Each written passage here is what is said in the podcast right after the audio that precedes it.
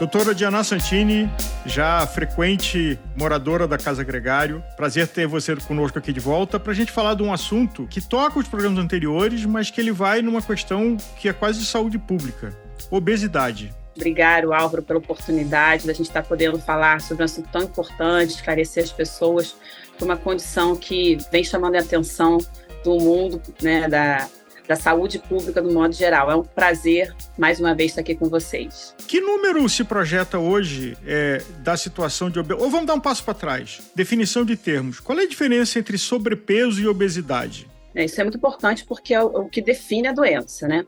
Então, obesidade, ela é considerada doença pela Organização Mundial de Saúde. Ela tem um CID próprio, né, como doenças classificada como doenças, e ela precisa de uma definição que seja global. Então, o que se usa para definir obesidade é o índice de massa corporal, que é, a sigla é o IMC. O que, que é o IMC? É o peso do paciente em quilos dividido pela altura ao quadrado, altura em metros. Isso vai dar o IMC. Para adultos, né, porque criança é usado um gráfico, é considerada obesidade quando ela tem um IMC maior ou igual a 30. E essa obesidade ainda pode ser classificada em três níveis: o IMC de 30 até 34,9, que é a obesidade grau 1, o IMC de 35, maior ou igual a 35 até 39,9, que é o grau 2, e o MC maior ou igual a 40, que é a obesidade grau 3 ou obesidade mórbida. É, apesar da gente saber que o IMC ele não contempla como essa, essa gordura está distribuída, excluindo o, aqueles atletas né, de muito alto rendimento que podem ter uma massa muscular muito alta e o IMC está numa faixa limítrofe aí, de modo geral, quando a gente fala de mundo e da maior parte das pessoas, o IMC é uma forma bem fidedigna da gente classificar é, a pessoa como tendo obesidade ou não. E o sobrepeso é quando ela tem o IMC de 25, maior ou igual a 25, até 29,9. O sobrepeso hoje já é um alerta e, na maioria das vezes, já considera como uma indicação para tratamento, porque a gente sabe que essas pessoas com sobrepeso, elas vão evoluir ou tem uma chance muito grande de evoluir para obesidade e a gente não precisa esperar ela ter obesidade para intervir com uma mudança de comportamento, de estilo de vida e até de tratamento, porque o, o sobrepeso também pode levar ao risco de uma série de doenças cardiovasculares cardiometabólicas que merecem intervenção na maior parte das vezes. Lembrando de que essa é uma medição genérica, a medição que você faz com dobras cutâneas ou até com bioimpedância para ver o percentual de massa magra e massa gorda, ela é muito mais precisa e até para que você se é, oriente com um nutricionista, com um nutrólogo e veja a sua saúde corporal, o IMC sozinho não é a única medida. Exatamente, mas a gente pode associar uma medida que é muito simples de fazer, e qualquer pessoa pode fazer, que é a circunferência do abdômen. Então, se você tiver uma circunferência abdominal aumentada, isso também já te dá uma informação, porque quando a gente fala de distribuição de gordura, a gente se preocupa muito com a gordura que está no abdômen, e ela tem uma relação direta e linear com as síndromes, com as doenças metabólicas, né, com diabetes, doença cardiovascular, doença hepática gordurosa. Então, para uma pessoa assim que não tem como fazer as dobras cutâneas, que não tem uma bioimpedância é, e ela quer avaliar seu status de saúde, o que eu recomendo é ela fazer essa medida do peso, altura e circunferência abdominal, que é uma fita métrica e uma balança. São medidas simples. Ela pode, inclusive, medir a altura em casa, coloca o pé bem junto é, na parede, ela faz a medida do comprimento né, até a região mais alta da cabeça, sempre olhando para frente, ereta, na, inspirando, e aí você consegue fazer a altura. Então, esse cálculo ele precisa ser feito com a altura em metros, não em centímetros, senão ele vai dar erro. O que a bioimpedância nos traz a mais é, além da informação de IMC, de peso, altura, etc., ela fala como é que está a distribuição desse peso, percentual de gordura, de massa muscular e aonde está essa gordura, porque faz diferença. Então, existem pessoas, por exemplo, que têm o IMC normal, mas quando você vai olhar a composição corporal, ela tem excesso de gordura no abdômen e a circunferência dela ultrapassa o que a gente chama de adequado para a saúde, que na mulher é 80 e no homem é 92. Então, essa pessoa também ela deve fazer algumas intervenções, porque isso, isso também não é adequado, não é não é bom para a saúde, porque apesar dela ter o IMC normal, ela tem uma gordura excessiva no abdômen. Mas para classificar a doença obesidade, a gente usa o IMC, que é o índice de massa corporal. Isso é um padrão no mundo inteiro. Indo nesse assunto e ajudando o nosso ouvinte a, a se entender melhor e cuidar da, cuidar da sua saúde, qual a diferença entre hábito e doença? Então, eu tenho o hábito de comer muito açúcar, mas isso não necessariamente significa que eu tenho a doença da diabetes. Com, com certeza. Os hábitos, eles podem favorecer o desenvolvimento de algumas doenças. Então, obviamente, uma pessoa que tem um hábito de comer noturno, de comer muito carboidrato, muito açúcar, comer exagerado, um comer compulsivo, vai acabar levando a alguns problemas, é, como, por exemplo, excesso de peso ou diabetes. Mas o hábito é aquilo que você tem como costume de fazer, é um, um comportamento que tem uma certa característica de repetir ao longo do tempo. Os hábitos saudáveis, eles ajudam a promover saúde. E os hábitos não saudáveis, eles são fatores de risco para você desenvolver alguma doença, mas não quer dizer que você tendo um hábito não saudável, você vai ter aquela doença, porque a maior parte das doenças, elas são um conjunto de fatores. Então, tem um componente genético, tem um componente relacionado à idade, tem componente relacionado é, ao estresse emocional, à imunidade, à atividade física. Então, é um conjunto de fatores que podem levar a isso. Alguns hábitos podem ser patológicos de alguma maneira. Isso entra mais na psiquiatria, por exemplo. Existem algumas pessoas que têm episódios de compulsão alimentar. O que, que seria isso? Você teria que ter pelo menos dois episódios de compulsão ao longo de dois, três meses para você classificar a pessoa como tendo distúrbio de compulsão alimentar, que é uma doença, é um, é um distúrbio alimentar, é uma doença psiquiátrica. E você precisa intervir, abordar, tratar, muitas vezes envolve medicamento, terapia comportamental, etc. O que, que seria esse episódio? A pessoa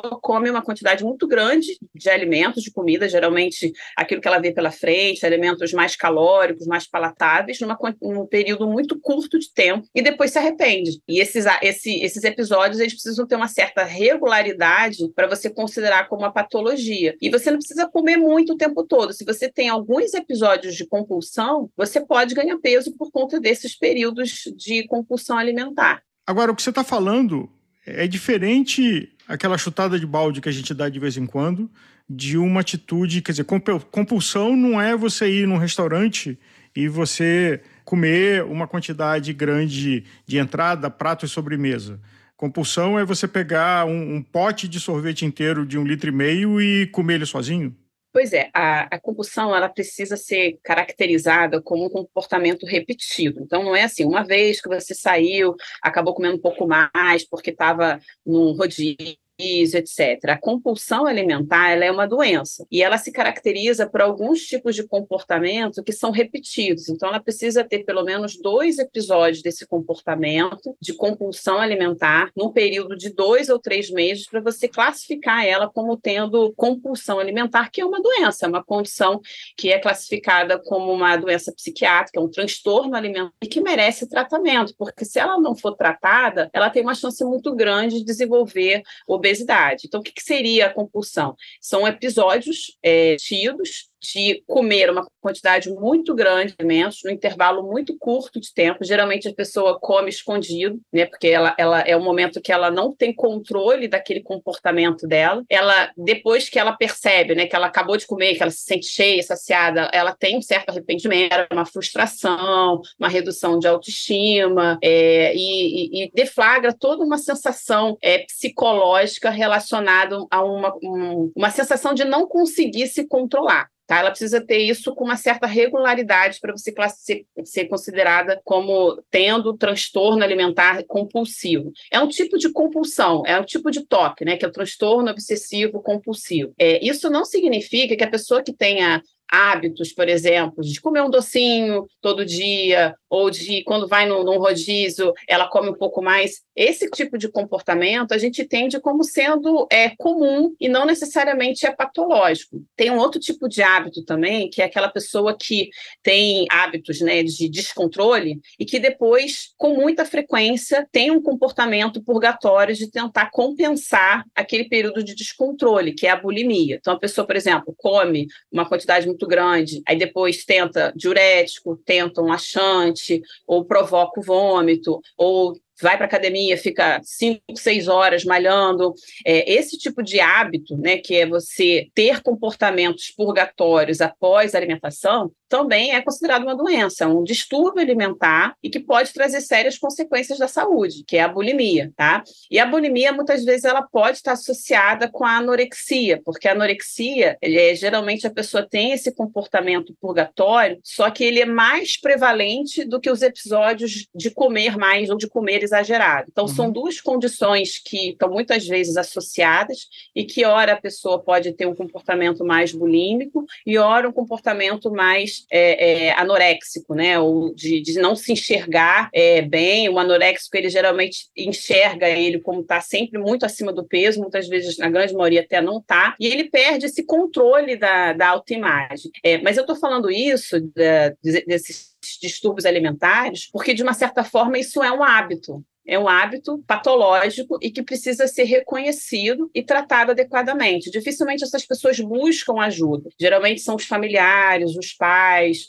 é, um namorado ou algum amigo que começa a perceber que a pessoa tem esses, esse tipo de comportamento, de hábito, que acaba chamando atenção. Mas essas pessoas normalmente têm vergonha, não falam muito sobre essa questão compulsiva é, e muitas vezes nem reconhecem como um problema. Né? Existe essa, essa questão da um, da, da, vergonha muito aflorada, né? A pessoa que tem obesidade, ela tem, ela tem vergonha de falar sobre o assunto. E a gente sabe que é, não é uma característica é, que considera a pessoa como pior ou melhor, ah, ela não tem força de vontade. As pessoas acham que assim, tem que tomar vergonha na cara, mas não é uma questão de vergonha na cara. Hoje a gente entende que a obesidade é uma doença e que essa pessoa precisa de ajuda, precisa ter o seu diagnóstico reconhecido, não é só o diagnóstico de obesidade, mas os fatores que estão por trás disso, que levou ao excesso de peso, que pode às vezes ser só um comportamento ruim, uma educação ruim em relação a, ao, ao, ato de comer, mas muitas vezes pode ter uma série de outras questões, inclusive de fundo emocional por trás disso, que acabou levando ao, ao ganho de peso. E talvez é, no nosso público aqui de ouvinte do agregário, pelo hábito de uh, usar a roupa de ciclismo, que é uma roupa que marca mais o corpo, uh, e eventualmente cria um desconforto com uma forma de peso que você está confortável. Você não pode ser considerado com sobrepeso, obeso, simplesmente você tem um, um, desenho genético de corpo uh, que não é a referência de capa de revista, mas você saber lidar bem com isso e não desenvolver um comportamento punitivo e criar um problema de saúde que talvez esse ouvinte não tenha. Né? É, vira uma bola de neve, né? Porque você se esconde, você foge e, e, e esse problema ela tende só a aumentar. É, com o passar do tempo, todo mundo vai ganhar peso esperado isso, porque o corpo vai mudando, o metabolismo vai mudando, você vai envelhecendo. Então, com o processo de envelhecimento, a gente vai ganhando gordura corporal, reduzindo massa muscular. O que a gente precisa é tentar um meio termo para que esse envelhecimento ele não seja desequilibrado e acelerado. A gente precisa ter um cuidado cada vez maior. Ou seja, não adianta uma pessoa de 50 anos querer ter uma vida que ela tinha aos 20 anos, que ela, no fim de semana, ela fechava a boca, ela perdia 2 quilos, que com 50 as coisas não vão ser mais da mesma mesma forma. Então, o que a gente precisa entender é que as necessidades corporais elas vão mudando com a idade e a gente precisa entender, reconhecer e se adaptar a isso. Bom, se eu estou um pouco mais velho, meu metabolismo da mesma, da mesma forma, da mesma, da mesma maneira que eu não consigo fazer exercício tão intenso como uma pessoa de 20 anos, eu preciso cuidar melhor da minha alimentação, segurar mais é, é, é, durante o fim de semana, ou tentar fazer esses pequenos ajustes para que você não, não tenha, no final da sua vida, 20, 30, 40 quilos a mais, né? A tendência é a pessoa ganhar um, é, 10 quilos por década, né? Tem vários estudos mostrando que você, em, em 10 anos, ganha 10 quilos. Um quilo por ano a gente nem percebe, né? Só que uhum. isso aí uhum. vai se acumulando e depois você vê um problema. Agora, boas práticas, isso também não é inevitável. Né? Eu conheço várias pessoas que não ganharam 10 quilos por década, tendo alguns bons hábitos de saúde, de atividade física, de alimentação. Exatamente.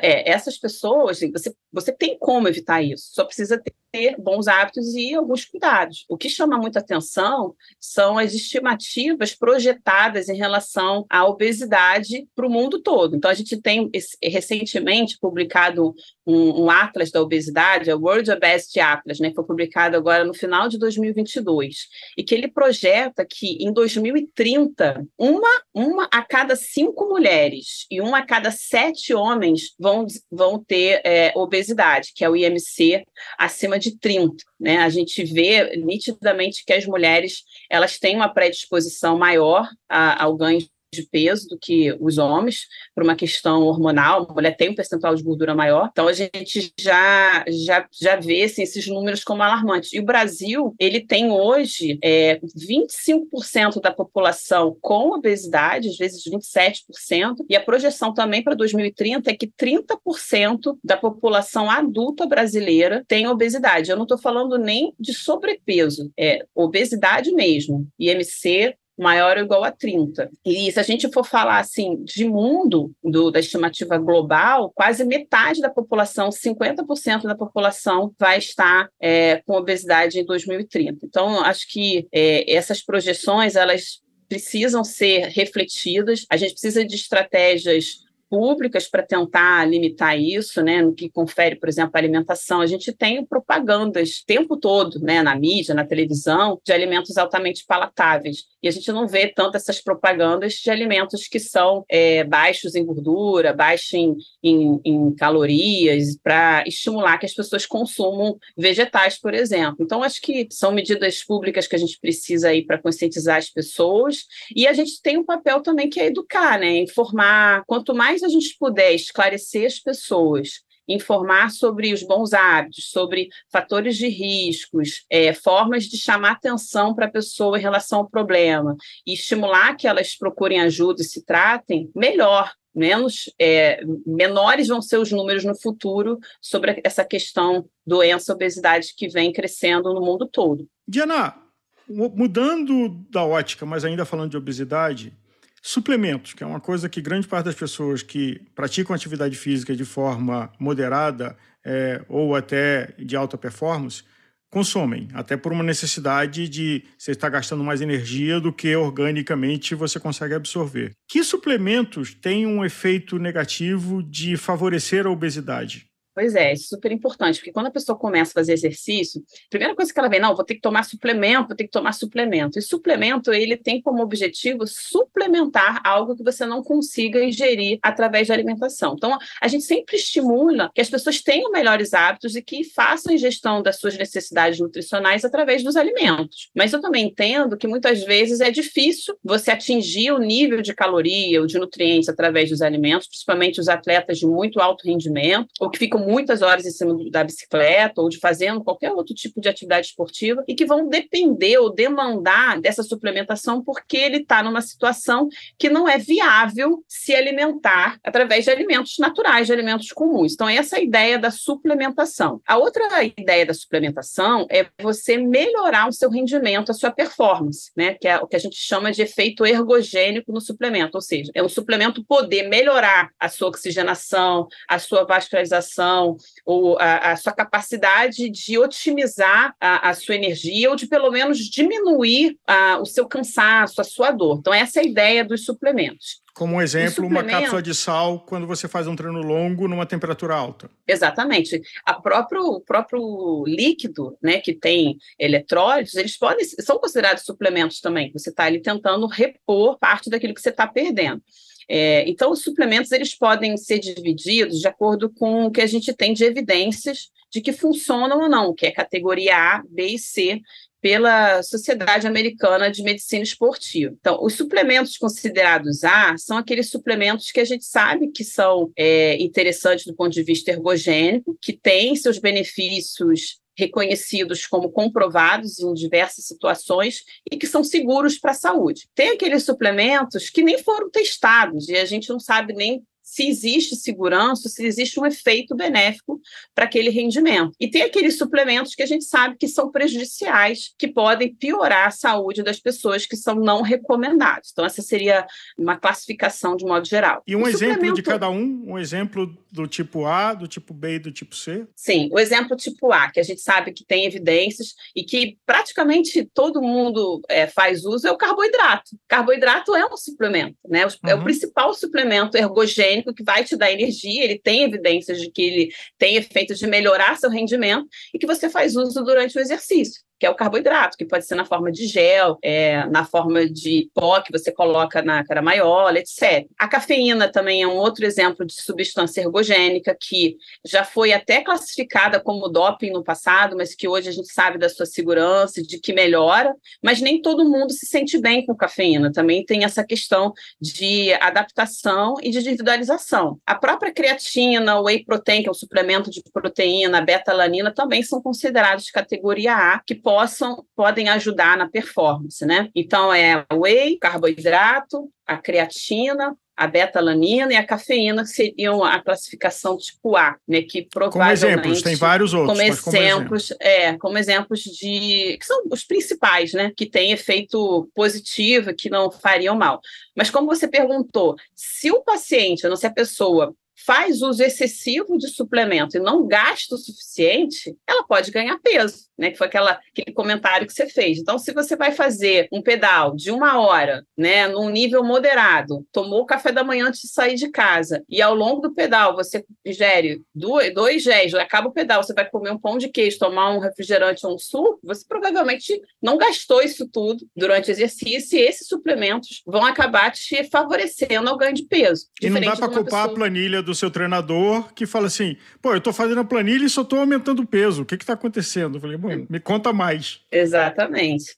A categoria B e C são aqueles, aqueles suplementos que a gente ainda não sabe sobre o seu efeito, se realmente funciona ou não. Por exemplo, o próprio bicarbonato, que muitas pessoas usam como um efeito tamponante e que nem sempre ela ela falta alguns estudos que esclareçam que, ela, ele realmente funciona para melhorar a sua recuperação e diminuir a sua dor. É, não é algo que a gente é, é, fale que faz mal à saúde, mas a gente tem poucas evidências de que isso vai ser benéfico e que vai ajudar. Ainda tem um efeito colateral de poder dar dor de barriga, diarreia, mal-estar, etc. É, mas a categoria A é a que a gente recomenda como pode ser benéfico. É aquilo que estou te falando. Uma pessoa que vai fazer um exercício de uma hora num nível moderado, ela não precisa de suplemento. E aí esse suplemento pode até ser pior para ela, se ela tiver como objetivo, por exemplo, que é perder peso. Tem pessoas que têm uma... Já, já teve uma menção aqui no Gregário, mas inclusive só o excessivo consumo de água durante o dia, alguém que beba 6 litros de água por dia, isso vai fazer mal. É água. Mas em excesso. É, ela vai ficar o dia inteiro no banheiro. É, tem situações clínicas que até o excesso é proibido, né? Que a pessoa precisa com, é, restringir ingesta de água, como, por exemplo, pessoas que têm insuficiência cardíaca, doença renal crônica, que se ela beber muita água, ela vai ficar encharcada. E, e isso vai piorar, vai aumentar o risco de fazer edema de pulmão, de, água, de dar água para o pulmão, de aumentar o edema sistêmico e piorar. Então, algumas situações a água acaba tendo que ser restringida também. Mas eu ia falar uma questão sobre, por exemplo, para cafeína. Tem pessoas que têm uma frequência cardíaca alta, que são tem pessoas que são ansiosas ou que sofrem de extracístoles, e que a cafeína, que a gente sabe que, por exemplo, tem um efeito ergogênico, que é categoria A, elas podem piorar o mal-estar. Ela pode ficar taquicárdica, ela pode piorar a ansiedade, pode ter dor de barriga, diarreia. Então, nem toda a categoria A ela vai ser adequada para todo mundo. Daí a importância de as pessoas individualizarem até mesmo essa suplementação. Bom, qual é o meu objetivo? Ah, meu objetivo é fazer o LETAP. Bom, será que a creatina ela é o melhor suplemento para essa pessoa? Poxa, ela precisa de endurance, ela não usa o sistema da creatina de energia para fazer um, uma prova de três, cinco horas de ciclismo. A creatina, por exemplo, ela vai ser muito bem adequada para esportes de explosão, onde você precisa de uma força muito grande no intervalo muito curto de tempo. Então, seria interessante para um sprinter, por exemplo, para uma prova mais explosão, para uma prova mais curta, ou para uma pessoa que faz levantamento de peso, uma pessoa que faz crossfit, até um jogador de futebol que tem que ter aqueles arranques, aquelas jogadas mais é, intensas e bruscas. Então, seria muito mais interessante para esse perfil de esporte do que, por exemplo, para o endurance, onde você vai fazer uma prova de montanha durante muitas horas, que você precisa basicamente de energia, que é o carboidrato, e treinar muito, né? Ficar muitas horas e... em cima da bicicleta eu acho que nunca é demais lembrar, é quase disco quebrado aqui no Gregário, de que É, não faça automedicação, mesmo com a sua estratégia nutricional, de que o amigo deu dica, que alguém você está vendo está andando do seu lado e está dando resultado. Cada pessoa é uma Exatamente. pessoa e os profissionais de saúde existem para ajudar essa orientação, para ter o resultado e sem ter os efeitos colaterais. E nisso eu queria pular para um outro tema, que é remédios para emagrecer. E volta e meia tem ofertas grandes, e nesse momento a gente vive de um determinado medicamento que muito se fala. Quais cuidados, e aí a gente está falando muito da sua especialidade como endócrino, é, uhum. quais os cuidados que devem ser tomados por remédio que você consegue comprar na farmácia com a promessa de milagre? Muitos cuidados, né? Eu acho que nenhum remédio deve ser comprado na farmácia com expectativas de milagre, muito menos sem a orientação de um profissional especializado no assunto. Mas é, a questão do peso é uma questão que atrai muita gente, né? Todo mundo quer perder alguns quilinhos, por mais que ela esteja bem, a pessoa acha que aquilo ali vai trazer algum tipo de melhoria. Então, o primeiro ponto, assim, é esclarecer um pouco do mito, porque no passado a gente tinha muitos remédios para perder peso que faziam mal à saúde. Então, existe hoje até um certo preconceito de muita gente que pensa assim, nossa, remédio para emagrecer, isso faz mal. E hoje a ciência, ela não é bem assim mais. Hoje, a gente tem recursos e opções de medicamentos que são indicados para tratamento de obesidade, são recomendados para uso crônico e que trazem mais bem, que é a perda de peso e a saúde do que efeito colateral. Então, então mas acho que uma pausa gente... importante. O medicamento é para uma situação de obesidade, não é para um ajuste estético que eu quero perder 2 quilos e eu estou com preguiça de fazer atividade física. É, exatamente. As indicações para medicamento para perder peso, elas são obesidade, que é o IMC de maior ou igual a 30, ou IMC maior ou igual a 27, com fatores de risco associados. Então, a pessoa que está com IMC, por exemplo, de 27, mas ela tem pressão alta, ou está com colesterol alto, ou tem algum problema osteoarticular, ou já tem gordura no fígado, alguma outra condição que você entenda que aquele excesso de peso ele está trazendo prejuízo à saúde, você não precisa esperar ele chegar ao MC de 30 para intervir. Mas o que acontece é que no passado a gente não tinha nenhuma opção. Há pouco tempo atrás a gente não tinha quase nada e as pessoas usavam medicamentos base de anfetaminas, de fórmulas que continham hormônios tiroidianos, diuréticos e tudo. Isso já caiu em desuso há um certo tempo, já tem mais de 15, 20 anos que foi proibido a comercialização dessas fórmulas magistrais para emagrecer, e a gente vem tendo, de algumas décadas para cá, surgimento de algumas moléculas ou classes de medicamentos que são comprovadas do seu ponto de vista de eficácia e segurança, como benéfica no tratamento do excesso de peso, da obesidade e do sobrepeso. Então, o que, que a gente tem como classe? A gente tem, que são considerados assim, medicamentos anti-obesidade. Muita gente deve já deve ter ouvido falado sobre o Orlistat. O Orlistat é uma medicação que impede é, parte da absorção de gordura que vem da dieta. Essa medicação já foi lançada há muitos anos, a gente tem várias opções no mercado e promove uma perda de gordura pelas fezes. Então a pessoa come e vai no banheiro, tá? O grande efeito colateral é a diarreia e a dor abdominal, mas o objetivo é fazer com que a pessoa saiba que está tomando remédio, evite alimentos gordurosos e por conta disso perca peso.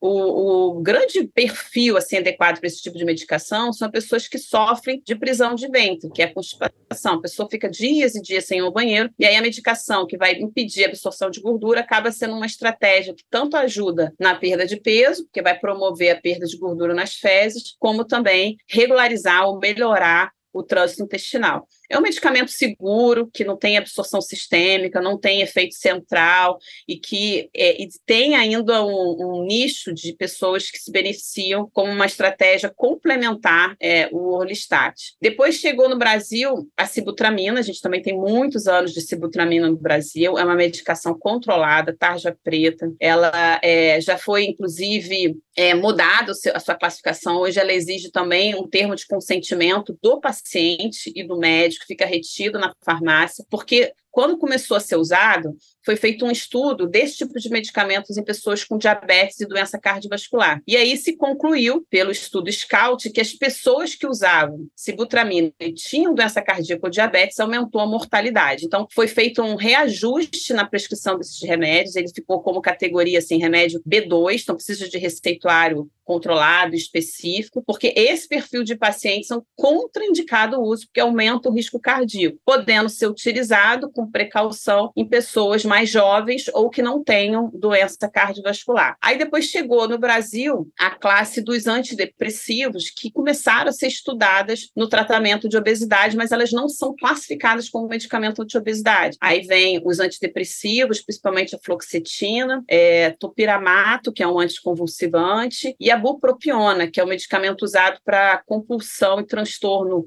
é, compulsivo de modo geral, seja drogas, cigarro, mas também tem hoje um, um nicho de indicações que é o transtorno compulsivo obsessivo. Tá para chegar, já foi aprovada aqui no Brasil a combinação bupropiona com naltrexona, que é uma combinação mista, junta no mesmo comprimido. A gente ainda não tem aqui no Brasil, já foi aprovado, mas não chegou, que tem como objetivo tratar esse tipo de perfil. São pessoas que têm um pouco desse transtorno compulsivo é, obsessivo para alimentação e que a naltrexona, que é um antídoto da morfina, junto com a bupropiona, ela potencializa é, o efeito na, na, perda de peso. É um remédio controlado também. Hoje, algumas pessoas manipulam a trixona, que a bupropiona já existe no mercado, mas é um medicamento que precisa de controle especial, então é a receita que fica retida na farmácia, mas ela é uma opção aí que provavelmente vai ajudar muita gente, essa combinação naltrexona com bupropiona. Acho Depois que uma coisa tem... importante, o que você está é, nomeando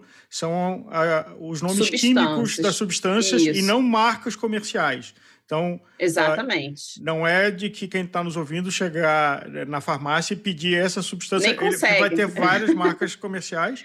E, de novo, são todas medicações para o caso de um tratamento clínico de saúde de obesidade e não de redução estética de peso. Exatamente. Até porque, assim, o objetivo é que as pessoas saibam que existem opções e que procurem a, a, a um profissional especializado para conversar sobre as possibilidades de tratamento. Não existe um tratamento igual para todo mundo. É, ele vai vai ser ajustado, individualizado, e ao longo do tempo você pode ir mudando. Você pode começar com remédio, combinar com o segundo, diminuir o primeiro, trocar, associar, e é o profissional, é, o, o médico, que vai saber qual vai ser a, melhor estratégia dividindo com o paciente. Mas a ideia é realmente desmistificar, porque as pessoas às vezes acham que ter obesidade acabou. Desisto, me entrego, não tem mais jeito, e a gente sabe que não. Tem sido falado muito na mídia, eu acho que talvez seja é, um. que foi um dos motivos né, que, que levou a gente a fazer esse programa, que é a aprovação da Anvisa da semaglutida como um, um, uma opção no tratamento de obesidade, porque realmente assim, os dados da semaglutida ele vem revolucionando.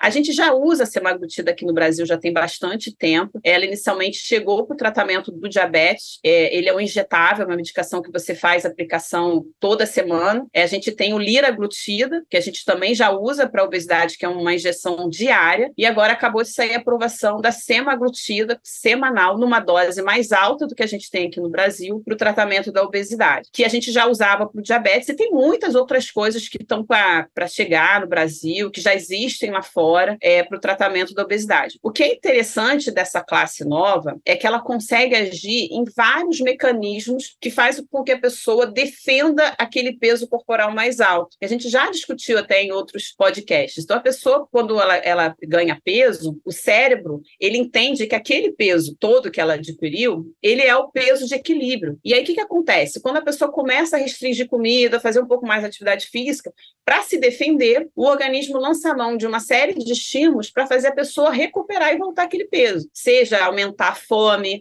aumentar desejos, paladar, olfato. Então, existem uma série de inputs neurais no sistema nervoso central que faça com que aquela pessoa procure a comida para ela manter aquele equilíbrio, aquela homeostase, que é o peso corporal mais alto que ela atingiu. Da mesma forma que quando ela começa a fazer dieta, o metabolismo dela basal reduz para tentar compensar e conseguir defender o peso dela, que era mais alto. Então, entendendo que existem uma série de alterações neurológicas, centrais e hormonais, essa nova classe de remédios, ela consegue atuar nesses mecanismos, nessas áreas do sistema nervoso central, inibindo essa defesa de manter aquele, aquele peso corporal mais alto, sem interferir é, com os neurotransmissores é, habituais que a gente conhece, como serotonina, noradrenalina, dopamina. Então, são medicamentos que não são tarja preta, eles não promovem essa dependência é, química que a gente tinha no passado descrito com as anfetaminas, que são os derivados anfetamínicos, mas elas conseguem atuar no núcleo hipotalâmico, diminuindo o interesse pela comida, a vontade da comida, a fome, o desejo. Então, ela promove uma saciedade, ela, inclusive, pode dar uma sensação de náusea, né, de, de enjoo com bastante frequência, esse é o efeito colateral mais prevalente. Existem algumas contraindicações, como, por exemplo, história de pancreatite, isso não, é, são pessoas que não podem tomar essa classe de medicamentos, mas que elas já têm estudo de segurança cardiovascular que mostram que elas são seguras para usar a longo prazo, porque esse é o grande problema. Obesidade não é uma doença que você trata por um curto período, fica curado e acabou. A obesidade é uma doença crônica e a abordagem deve ser crônica para o resto da vida. Então, se a pessoa está acima do peso, fizer dieta, ela vai perder peso. Mas se ela parar a dieta, ela vai recuperar o peso porque uhum. a tendência é o corpo se defender. Então, a ideia desses remédios é ela bloquear essa defesa de voltar ao peso e que ela mantenha esse peso perdido ao longo do tempo. Então, a proposta desses, desses remédios é a pessoa perder peso e manter a perda de peso. Inclusive, eles fizeram estudos, né, não só mostrando a segurança cardiovascular, que diminui infarto, morte, AVC, para que qualquer pessoa acima do peso, mesmo que ela tenha uma doença cardíaca, ela se beneficia do tratamento sem aumentar o risco. Pelo contrário, essa classe mostrou que, além de perder peso, ela ainda protege contra os eventos cardíacos, o que foi assim revolucionário para a gente que trata é, de obesidade, porque a maioria das pessoas que têm obesidade tem um risco cardíaco mais alto. Então, essa é uma preocupação para todo remédio que faz perder peso. E a grande questão que se estudou foi que essas pessoas, quando pararam de tomar o remédio, maior parte recupera o peso. E que aquelas pessoas que continuaram com o remédio e mantiveram a prática de exercício, elas tiveram é, o peso controlado ao longo do tempo. O que, o que, isso mostra para a gente? Que a gente precisa tratar cronicamente. Então, não existe uma estratégia curta, é uma estratégia a longo prazo. Ah, Diana, então você está falando que se eu começar a tomar um medicamento para obesidade, eu vou ter que tomar para o resto da vida? Pode ser que sim, mas pode ser que não. Aí vai depender do quanto você conseguiu incorporar na sua rotina a atividade física, o quanto você conseguiu se reeducar. Muitas pessoas conseguem e depois de um certo tempo pode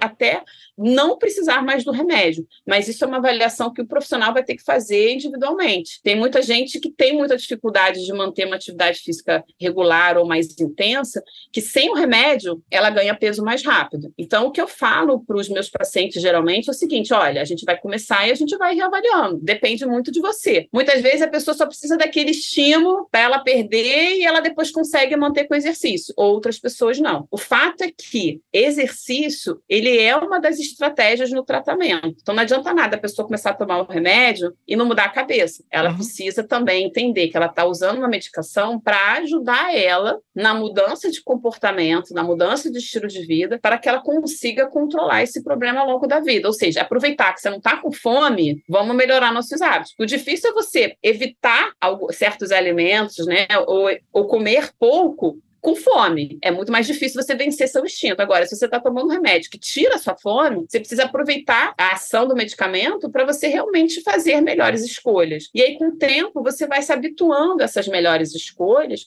e vai ficando mais fácil você manter o peso perdido. Eu tenho vários pacientes, vários exemplos que começaram o remédio que mudaram a forma de pensar, mudaram é, é, o sedentarismo, passaram a ser ativas, passaram a fazer melhores escolhas, que eu estou acompanhando de perto e que pararam de tomar o um remédio. Mas eu fico de olho. Quando ele começa a, a ameaçar que, de ganhar peso, a gente volta a conversar para ver se a gente vai precisar retornar à medicação. Mas é só o tempo que vai, vai esclarecer, vai responder essas questões individuais.